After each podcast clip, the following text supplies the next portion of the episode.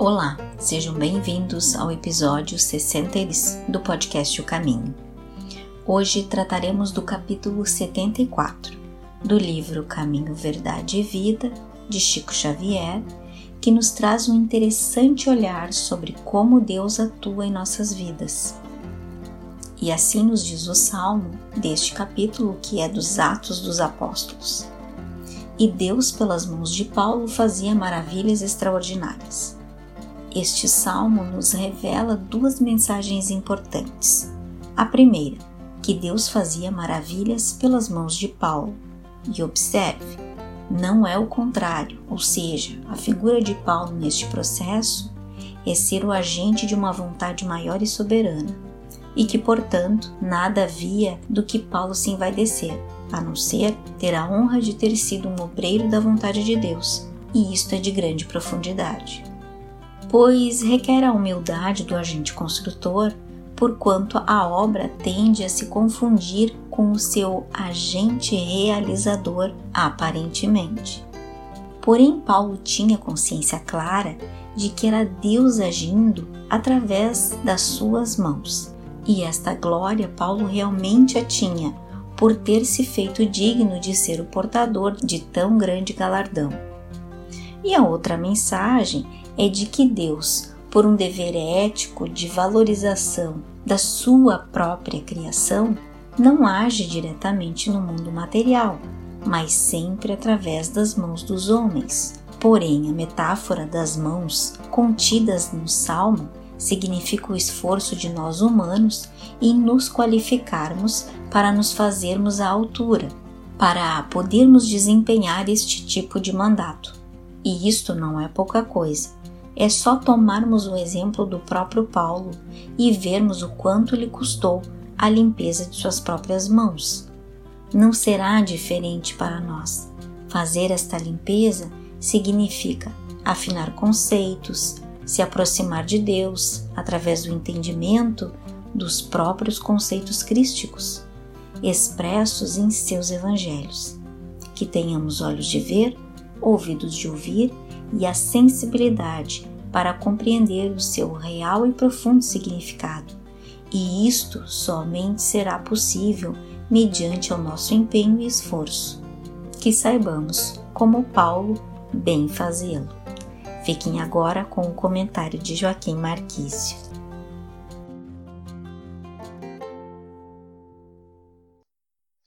Olá, queridos companheiros.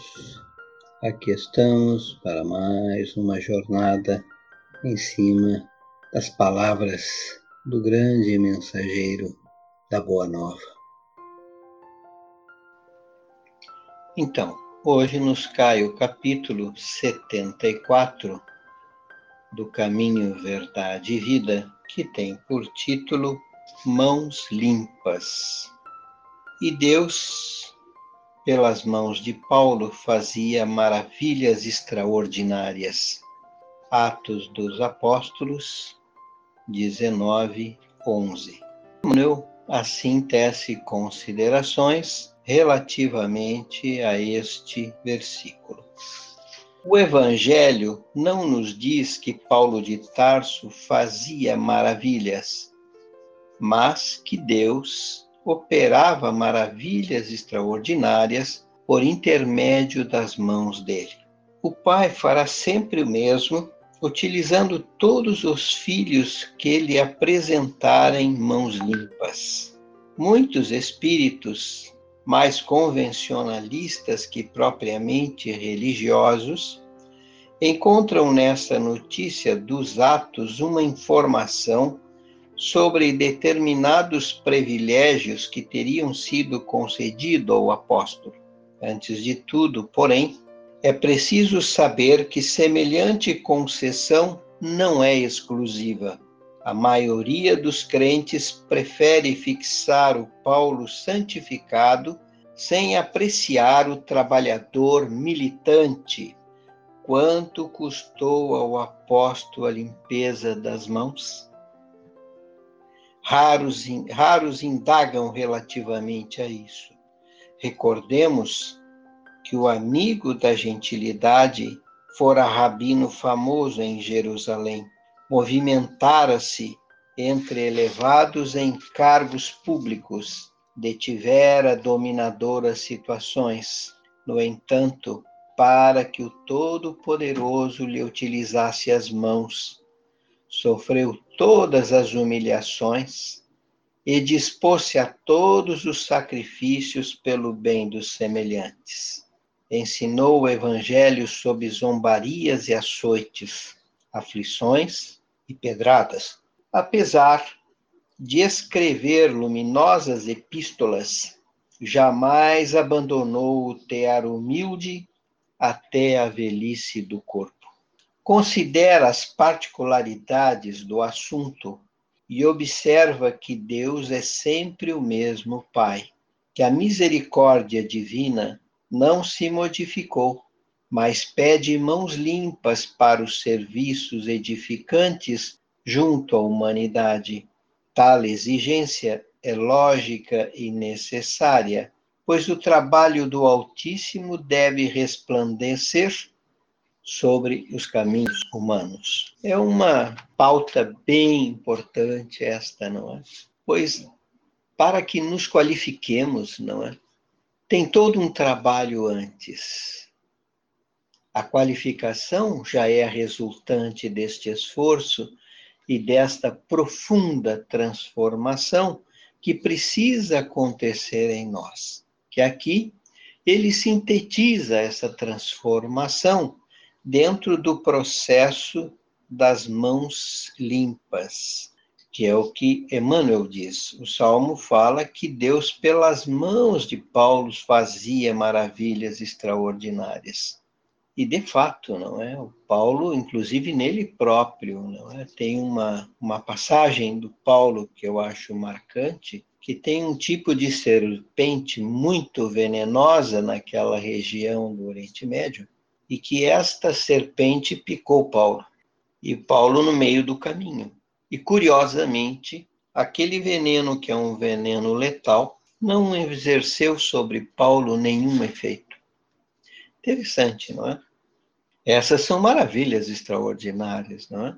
Mas o importante, né, e dentro, seguindo a reflexão do Emmanuel, é, primeiro, Deus não age na vida diretamente, não é? Ele age quando nós estamos falando das relações humanas, ele sempre age e interage através de agentes humanos. Nós temos que nos fazer os instrumentos.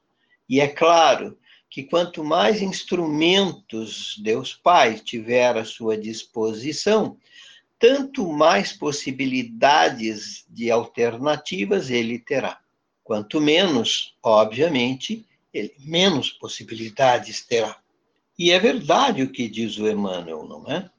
Vai e Pai fará sempre o mesmo utilizando outros. Se houverem outros com as mesmas competências e com as mesmas condições, por que não? Por que tem que ser prerrogativa exclusiva de A, de B ou de C? Ou porque A, B ou C se vincula a esse núcleo, o C, o D, aquele núcleo, e o H lá não tem nenhum núcleo vinculado? Não é o vínculo que vai determinar, mas a condição das mãos. É? Quanto mais limpas estas mãos, e mãos limpas quer dizer uma atitude condigna a limpeza das mãos ela é consequência da limpeza da mente. Então, quando a mente se alinha, é óbvio, o corpo todo se alinha também. É? Então, é importante que esta questão do Paulo, especialmente, não é? Se, se vincula sempre que os apóstolos são pessoas privilegiadas, donos de prerrogativas excepcionais. Isso não é verdade. Não é. E o Emmanuel deixa isto muito claro, né? Quanto custou ao apóstolo a limpeza das mãos? Nossa, é só a gente quem leu a, a, a história de Paulo no livro Paulo e Estevão, é, a partir daquele momento em que ele chega em Damasco, A partir dali, a vida dele dá uma guinada de 180 graus. Literalmente, ele vira do avesso. E esta vida tem uma transformação profunda. O homem poderoso, o homem arrogante, o homem autoritário, o homem pretensioso que era Paulo, passa a viver dali, daquele momento de Damasco e aquela cegueira é importante sinalização para ele, porque ele a partir dali ele fica refém das forças de terceiros e da vontade de terceiros, porque ele não sabe nem como se movimentar. E ele é recolhido a um hotel em que os companheiros fazem um último ato para com ele e ele fica ali, sem saber o que fazer. Quando intempestivamente ele recebe a visita de Ananias, que era exatamente aquele que era o objeto da sua busca. Ele ia lá para matá-lo. E a partir dali, a vida do Paulo tem uma mudança profunda. Ananias, obviamente, fica reticente com relação a atender o Paulo, porque ele sabia das posições do Paulo e das intenções dele. Entretanto, Paulo surpreendeu todos, né? surpreendeu a todos, e passou a ter uma dedicação absurda, uma lealdade impecável, e se torna um agente fundamental. O cristianismo sobreviveu, foi graças a releitura que Paulo fez e as novas bases que ele propõe.